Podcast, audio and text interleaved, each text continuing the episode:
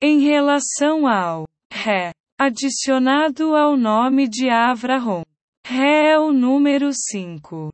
Foi adicionado aos nomes de Avraham para simbolizar que ele tinha aperfeiçoou todos os cinco sentidos, tudo neste mundo tem que ser integrado na santidade.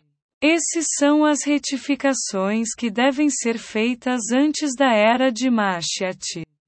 A pessoa deve sujeitar todos os seus cinco sentidos à santidade. Isso é muito difícil de concluir e leva muito tempo. É preciso passar por vários níveis para chegar lá.